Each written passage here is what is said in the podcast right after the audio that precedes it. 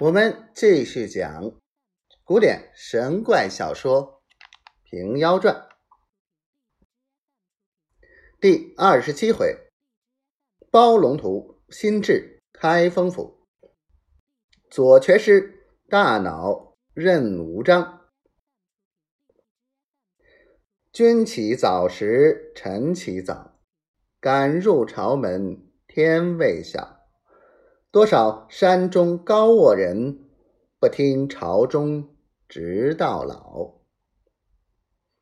且说郑州官吏据表上奏仁宗皇帝，仁宗皇帝就将表文在御案上展开看了，遂问两班文武道：“郑州知州被妖人杀害，卿等当以脚蹼驱除。”道犹未了，忽见太史院官出班奏道：“夜来妖星出现，正照双鱼宫，下临未地，主有妖人作乱，岂我皇上圣鉴，早为准备。”仁宗皇帝曰：“郑州心有此事，太史又奏妖星出现，事属利害，卿等当欲为驱除。”众官俱奏道：“目今南衙开封府缺知府，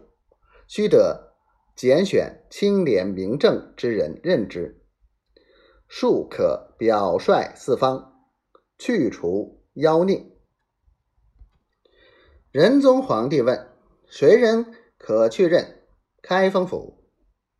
众官奏道：“龙图阁代至包拯。”字熙仁，泸州合肥人也。为人刚正无私，不轻一笑。有人见他笑的如见黄河清一般，必须此人可任此职。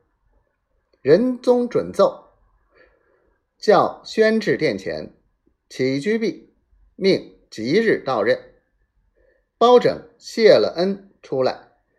开封府斥候人等迎至本府，免不得交割排印。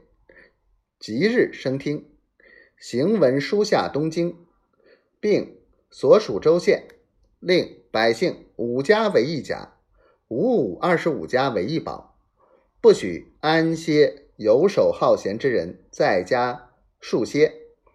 如有外方之人，需要询问相关来历，各处客店不许容留单身客人。